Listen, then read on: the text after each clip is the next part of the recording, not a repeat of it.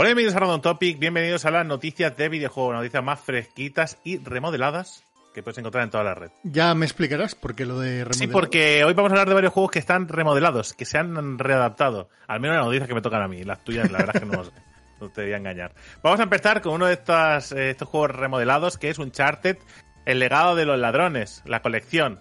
Ya sabéis que es Uncharted 4 y que ha salido para PC. ¿Y qué ha pasado? Muy probablemente eh, haya muchos motivos por lo que ha pasado esto y ahora hablaremos brevemente. Pero es el peor lanzamiento en cuestión de números de jugadores de todos los lanzamientos que ha hecho Sony de sus juegos insignia o sus juegos, eh, digamos, que los que tenía el control y ahora ya Los cedido. first party. ¿Qué ha pasado? Que se han catalogado más o menos unos eh, 10.800 jugadores en su lanzamiento. Que si comparamos con el mismo tiempo, Days Gone con 27.000, Horizon Zero Dawn con 56.000, Spider-Man con 66.000 y Bien de Guerra con 73.000, evidentemente está muy por debajo del resto de lanzamientos. Sí. Yo tengo la teoría de que el problema de este lanzamiento no es tanto la calidad del juego ni las ganas de jugar, es que es una cuarta parte. Y arrancar Y creo- con un cuarto juego, ¿no? Suena que por mucho que tú no lo pongas en portada, porque no te interesa ponerlo en portada, pones Uncharted, el legado del ladrón. Y tú ya, si no, te, si no sabes nada, dices, qué guapo el juego este, ¿no? De, el- como Tomb Raider, pero, pero con un tío. Claro, si no sabes nada, pues puede colar. Pero a poco que sepas, dices, hombre, es la cuarta parte. Que no, de por sí es posiblemente la mejor parte de, de toda la saga. Pero, pero claro. Bueno, mm, podría discrepar. Pero bueno, vale. digo posiblemente, digo por, por la. Por lo, como Sí, lo en cuanto a la gente. calidad, espectacularidad y demás. Claro. Sí. sí, sí. Y bueno, y que lo han hecho coincidir con la película también de alguna manera. Y que Eh, te viene con el DLC incluido también. Es decir, que Sí. no, es, un- no es un mal juego, es, es, es todo lo contrario, de hecho. Pero, pero claro, yo también creo que posiblemente sea de- del que menos eh, publicidad han hecho de como lanzamiento. Pero no- yo no casi crees- que no, me he enterado que, es, que Ya, se haya pero- lanzado así como, no sé. Es que salió en un momento muy raro también. Se lanzó, no hubo mucha publicidad. Pero también yo creo que Uncharted es posiblemente de todas las IPs que tiene actualmente Sony, quizás las que menos hype genera, ¿no? Menos atractivo tiene. Al final, God of War, incluso Horizon Zero Dawn podrías decir, ya, pero no, no. Horizon Zero Dawn tiene mucho tirón. Más luego No sé, no sé. A mí me, me resulta muy jugosa, pero yo quiero que me, que me saquen las tres primeras partes y me lo juego todos y ya lo hablamos. Quiero decir, si yo, el problema no es con esta parte, el problema es que quiero saber de dónde viene toda la, toda la historia de los personajes. Pero bueno, sin más, que es el peor lanzamiento, que eso no significa que sea malo. Ya saldrán las cifras de ventas, imagino, en algún momento. Y que, bueno, que está ya disponible para quien lo quiera jugar, que ya os digo que mm, os lo vais a gozar. Vale, vamos ahora a hablar de David Cage, y más en concreto de Star Wars Eclipse. ¿Te acuerdas ese anuncio, ese, ¡Oh, el de Star Wars, ¿no? ese tráiler que vimos de Star Wars Claro. en el show de, de Doritos? De Mr. Sí, sí, sí, sí, sí, que, que, vamos, te dejaba la espalda partida. Correcto, pero que no tenían nada hecho. ¿Vale? Era un Sí, que un para sacar dinero a inversores, básicamente.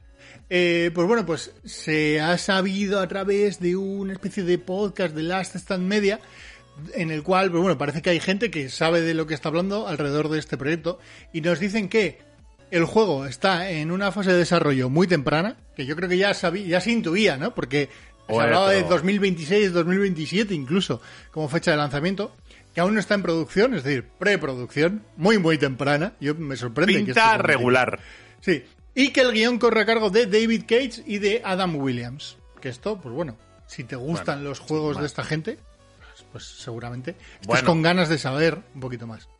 Claro, pero habrá que saber cómo, cuánto conocimiento albergan o cuánto han estudiado de Star Wars, porque esto no es como inventarte una IP nueva, que hay que tener un poquito de mano, algo, El algo de conocimiento. canon, no digo- Hombre, bueno, yo creo no, ya no, ya no ceñirte a una historia, sino eh, es- las especies de la galaxia, los droides, algo, unos conocimientos básicos, algo. Ya, pero bueno, también te lo puedes inventar, ¿no? Como parece que es el caso, porque se van a inventar una nueva raza que no se ha visto en Star Wars. Entiendo que con el beneplácito de Disney en este caso.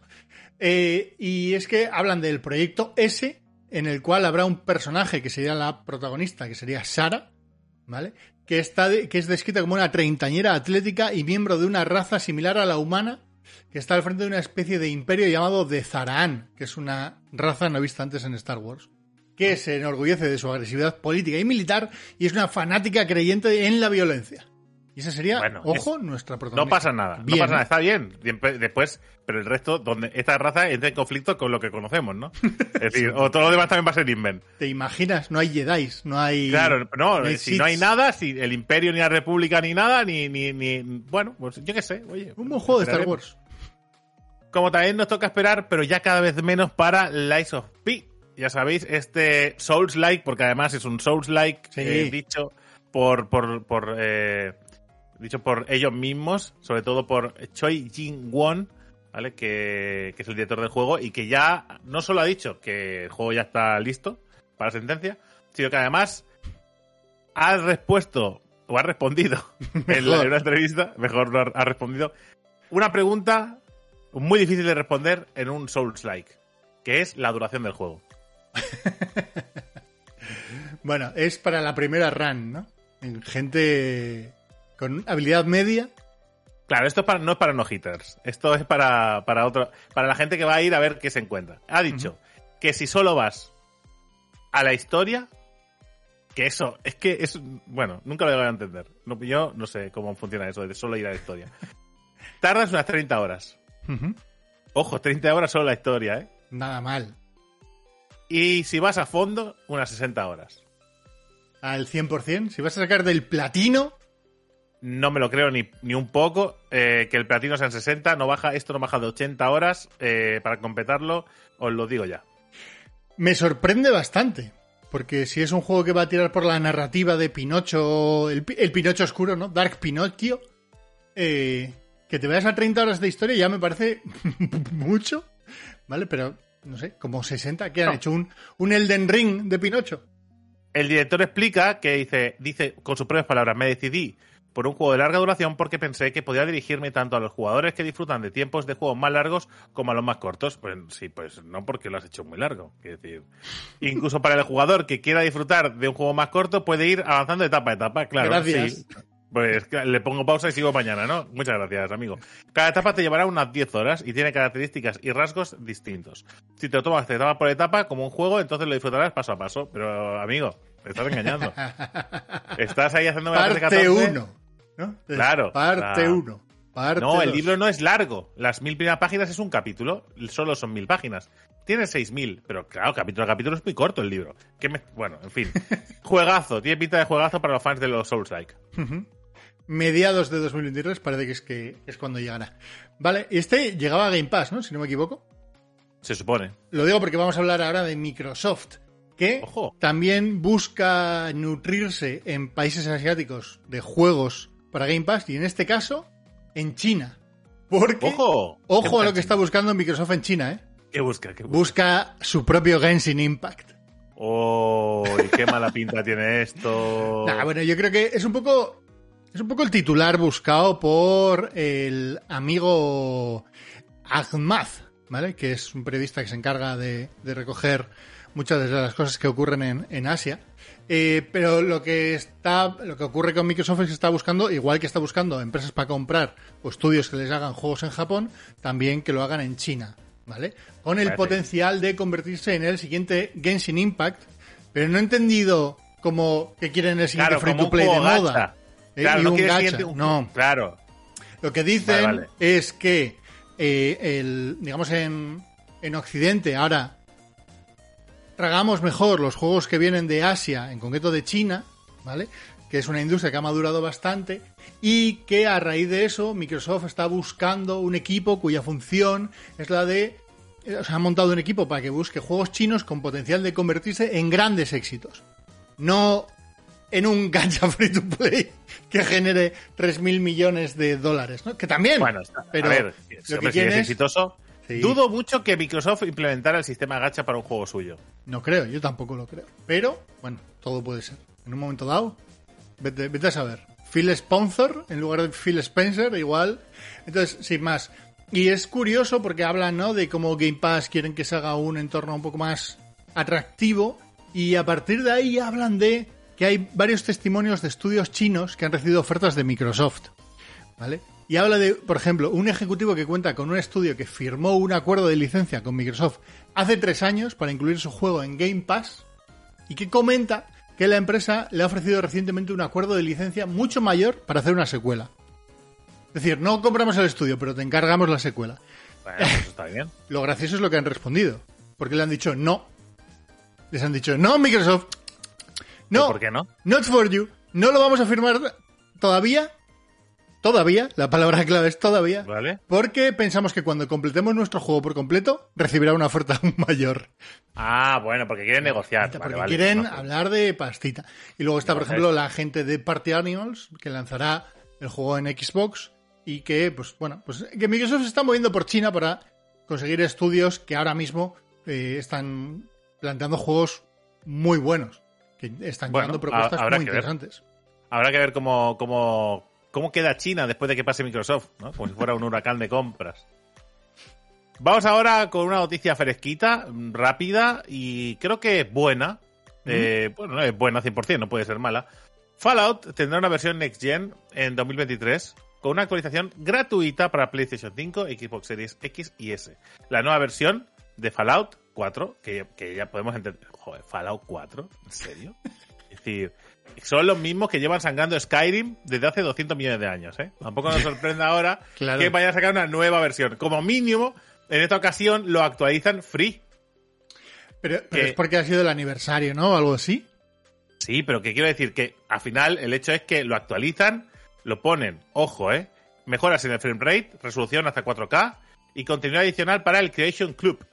Ujú. Y ya os digo, se puede utilizar gratis. eh, y además ahora el juego está en oferta. eh, Por si igual estáis en el momento de comprarlo si queréis la actualización gratis. Bueno, y este juego entiendo que no lo, he, no lo he mirado, pero estará en Game Pass también. Decir, Pues que hay, deduzco mucha, que- que es que hay mucha gente que no habrá jugado al Fallout 4, porque tiene ya sus muchos buenos años, ¿eh? Y que le metan ahora un, un lavadito de cara ahí dentro del Game Pass y demás. Bueno, Bueno, esto eh, huele un poco a Fallout 5, ¿eh? Es- bueno eh, está o sea, anunciado. Fallout 5 claro. está confirmado. O sea, Con cual- esto es un poco para que acordaos de que Fallout es esto y te- que tened ganas del 5, ¿no? Ujú. Ok, vamos ahora con dos confirmaciones un poco absurdas, pero muy necesarias en este 2022, que es que, por un lado, Calisto, Calisto Protocol, de Calisto Protocol, han confirmado que ya está terminado, es decir, que la fecha que habían dado es real y que se van a cumplir, ¿vale? Y que llegará efectivamente el 2 de diciembre, ¿vale? Por un lado, Striking Dice Distance Studios ha dicho, ok, código ok, es Gold, vamos a por todas el 2 de diciembre. Claro, pero esto tiene sentido si lo linkamos con la anterior noticia que hablamos hace semanas de Callisto Protocol, que habían rumores que la gente extendió, gente random, es decir, no ninguna empresa ni nada, gente random extendió la, la teoría de que el juego se iba a retrasar. Entonces, se han visto en la obligación, entiendo ahora, de decir, oye, está terminado y llega el 2 de diciembre, no os preocupéis. Sí. También es verdad que no sería el primer Gold que se retrasa. Pero vale, han dicho que no se retrasa. Ok. Y por otro lado, digo, ¿eh? Porque te veo ahí haciendo. Hombre, muecas. sería muy fuerte que generes una noticia de esto, ¿vale? Y después lo retrases. Haberte callado. Y un saludo CD Projekt Red. Y ahora vamos con Sonic Frontiers, que también han confirmado su lanzamiento, que esto todavía está más cercano, que es el 8 de noviembre. Aquí han apurado un poquito más para decir, ¡eh, eh, eh, eh! Que nosotros también, ¿eh? Que somos Gold. Y Morio Kishimoto asegura que llegarán a fechas. Vas, han, han enseñado varios eh, gameplays de diferentes niveles del juego, ¿eh? Porque será mundo abierto, pero hay niveles distintos. Y han enseñado bastantes cositas. Y empieza a haber primeras impresiones y análisis y demás que eh, me motivan a jugar este juego. Porque hay de todo. Porque hay gente que dice que bien y otra gente que dice que no tan bien. Entonces, cuando hay Pues esta lo- discrepancia, a mí me gusta.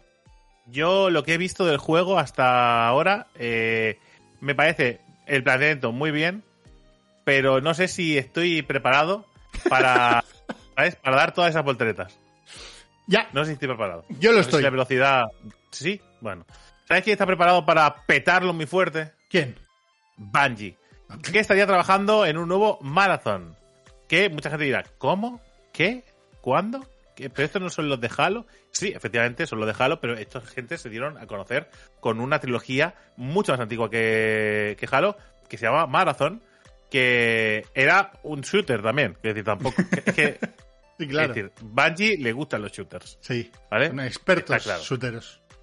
Pues entonces, al parecer, eh, se cree que eh, estarían. Bueno, uno de los acuerdos que llegaron con PlayStation, aquel acuerdo que dijeron que no era una compra, pero que era un, un privilegios de cooperación y tal entre ellos, pues digamos que uno de los juegos de servicio que están preparando sería un eh, relanzar Marathon, pero esta vez en vez de ser eh, un shooter como tal, sería más bien una especie de Escape from Tarkov. Ya sabéis, esto de selecciona una misión, compra, elige equipo, llega al mapa, busca botín, completa objetivos y escapas a un salvo. Y si no los completas, pues has perdido y no consigues los.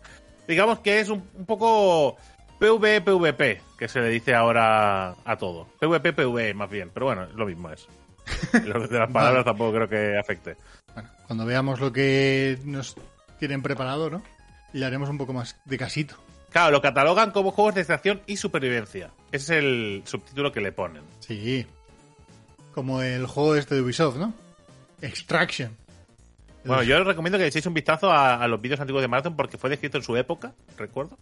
Eh, la respuesta a, de Mac a Doom de PC. Era el Doom de Mac. Ojo. Poca broma. Venga, vamos a acabar ahora con Gulong Fallen Dynasty. Ojo. Drake. El, el Souls-like también de Team Ninja, que ya tiene fecha de lanzamiento. Llegará a nosotros el 3 de marzo de 2023. Se ha anunciado, un muy platillo, recordar que el juego llegará a PC, Xbox, tanto One como Series S y PlayStation 4 y 5, es decir, es un juego intergeneracional, y eh, que lo hará además también al Game Pass en el día 1. Se han anunciado las distintas ediciones, que tendrá una, una edición digital, que incorporará el Season Pass con tres DLCs, habrá también cositas de precompras para que te dé una armadura, bueno, lo típico, ¿vale? Pero lo más importante, Drake, tenemos fecha. 3 de marzo, apuntadísimo. Day One Game Pass. ¿eh? Y además que a muchas versiones para todo, o sea, estad atentos, echar un vistazo profundamente Es una locura. a todo lo que has- a todo lo que va a salir, porque cada hay diferentes versiones y algunas, sobre todo los fans de los fans de esta gente, los fans de Nio, los fans de, Team Ninja, ¿eh? Los fans de de, Team Team Ninja. Ninja. Claro, eh, preparados porque se vienen sorpresitas. Y gente, vamos a dejar aquí la noticia de esta semana, fresquitas, dinámicas y con muchos lanzamientos cercanos y muchas ganas de probarlos y disfrutarlos. Nosotros los veremos la semana que viene, pero no os olvidéis de que tenemos las noticias de MMORPGs, la charla, tenéis eh, reviews, tenéis merece la pena, tenéis directos todos los días. En definitiva, tenéis un montón de cosas aquí en Random Topic. Adiós. Chao.